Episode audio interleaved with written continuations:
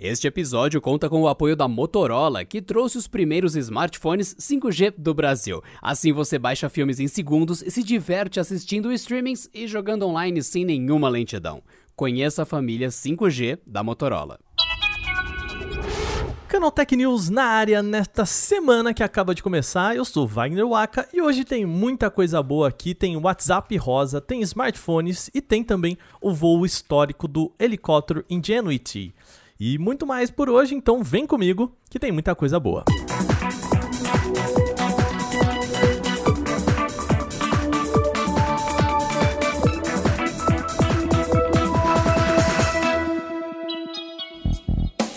Ou oh, vocês ficaram sabendo de uma nova versão do WhatsApp aí, todo rosa? Pois é, pode espalhar pelos grupos que se trata de um novo golpe, é isso mesmo, um golpe. Essa é uma nova promessa aí de uma versão rosa pink do WhatsApp que começou a circular nos últimos dias em grupos e perfis e por enquanto, por sorte nossa, só para quem fala em inglês. Pois é, tem até uma imagem da rede social que lembra bem ali a carinha do nosso saudoso Orkut e um link dedicado para quem quer conhecer a novidade, só que claro, tudo falso. Isso é só uma campanha de disseminação de um link malicioso voltado para a instalação de ransomwares nos smartphones das vítimas. Funciona assim, ó. Você recebe uma publicação aí de alguém que você conhece sobre uma suposta versão do WhatsApp Pink. O WhatsApp fica todo rosa. E aí você clica nesse link. Ele leva para uma página que promete que se trata aí do aplicativo na versão rosa, né? Mas que precisa ser baixado por fora da Play Store. Aí já precisa ficar ligado no primeiro alerta, gente. Precisou baixar por fora da Play Store? Já liga o primeiro alarme. Quando você baixa esse programa, você infecta o smartphone com o ransomware, que é um programa que sequestra o acesso ao seu aparelho, ou seja, o criminoso passa a ter o controle total sobre o seu dispositivo. Geralmente o objetivo é pedir dinheiro para liberar o aparelho, por vezes até sobre a ameaça de que vai compartilhar imagens íntimas ou até informações pessoais aí suas. Claro, tem também quem se aproveita desse acesso para compartilhar o tal do WhatsApp rosa com a sua lista de contatos, é por isso que geralmente você recebe aí esse link de alguém que você conhece. A boa notícia é que essa é uma campanha de disseminação que ainda está circulando só em inglês, então, por enquanto, a gente não tem essa versão aqui em português, mas é bem possível, a gente sempre percebe isso, né? Quando tem uma campanha lá fora, vem uma versão brasileira em breve. Então você já sabe, né? Tem que ficar atento, não clique nos links de quem você não confia, os links que você não confia, mesmo você receber aí de pessoas conhecidas, tá? Caso você caia nessa, também tem como reverter, tá? A gente ensina lá em canaltech.com.br, então entra lá que a gente conta tudo certinho. Lembra que a gente falou do Nokia 5.4 por aqui? Bom, o intermediário da HMD Global já está disponível no mercado brasileiro e com um preço ó, bem interessante, mas calma, já já a gente fala sobre isso. A empresa entra com o Nokia 5.4 por aqui para competir com os modelos Moto G que sempre fazem um sucesso bem legal aqui no Brasil entre os aparelhos aí intermediários com preços que cabem no bolso. O Nokia 5.4 tem um conjunto quádruplo de lentes, aquele note no cantinho aí para a câmera frontal que a gente tem ali na tela e o leitor digital também ali na traseira. É, ainda falando de tela, a, ele chega com um display de 6,39 polegadas com resolução em HD+, e frequência de atualização aí padrão na casa dos 60 Hz.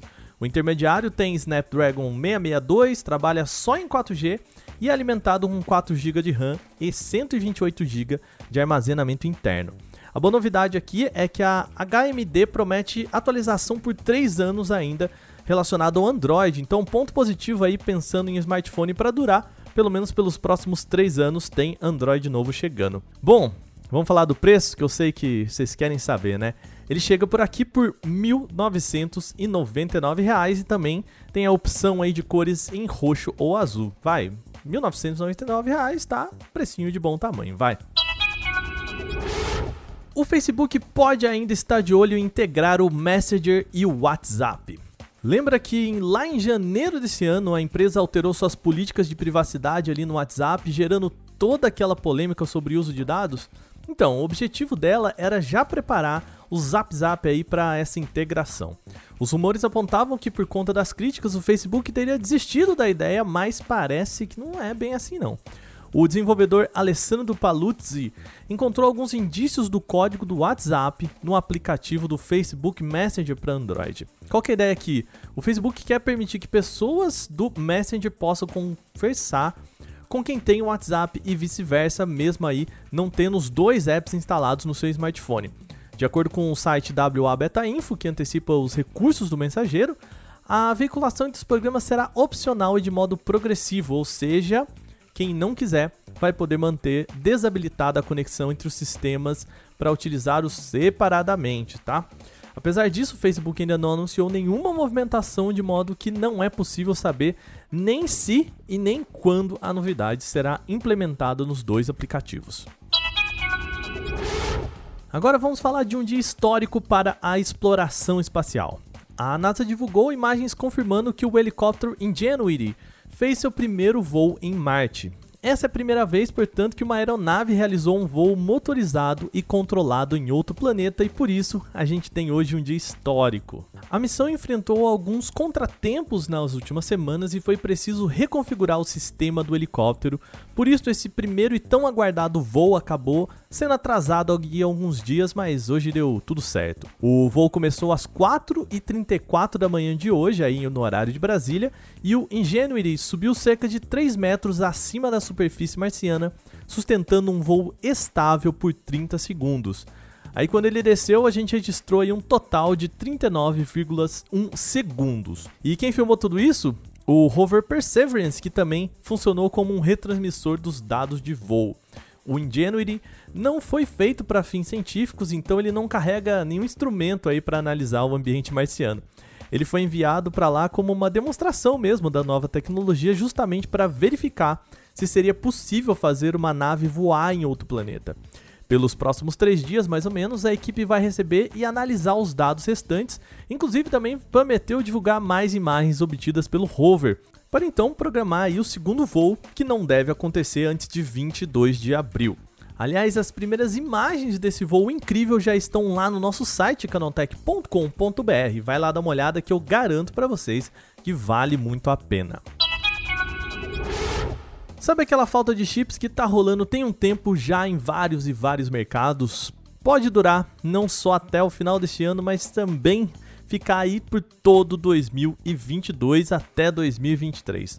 Quem relata isso é a TSMC, uma das principais fabricantes de chips do mundo.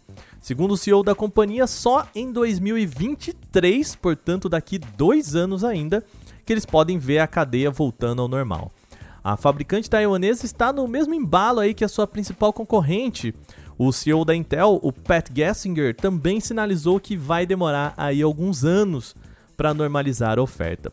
O problema é que não dá mais para fazer fábricas assim do dia para noite. A TSMC pretende investir aí 30 bilhões de dólares em expansão de suas fábricas pelos próximos anos. Ela disse que já tem terreno, já tem equipamento, já contratou equipe e até iniciou a construção de novas fábricas, mas que isso não acontece do dia para noite, isso leva tempo, né?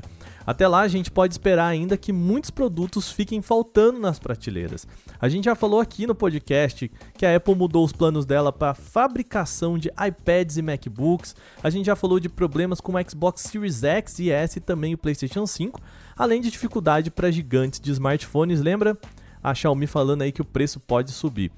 Mas tem uma boa notícia: a TSMC disse que o setor de carros vai poder voltar a operar em breve com tranquilidade. A expectativa é de que a oferta de chips automotivos se normalize já no próximo trimestre aí, podendo liberar a fabricação de carros. Para os outros setores, infelizmente, a escassez deve acabar só para lá do ano que vem. O Canal Tech News hoje vai chegando ao fim, mas você pode enviar um e-mail pra gente por podcast@canaltech.com.br. Lembre-se, Canaltech tem CH no final, tá? Manda o seu recado, comentário, sugestão, o que você quiser sobre o nosso programa. Esse episódio foi roteirizado, editado e apresentado por mim, Wagner Waka, com a supervisão de Patrícia Gnipper.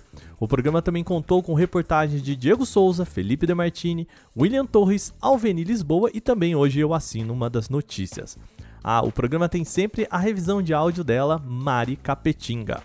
E agora a gente fica por aqui, um bom restinho de dia para você. Lembre-se, fique em casa e se cuide. A gente se fala amanhã. Até lá. Tchau.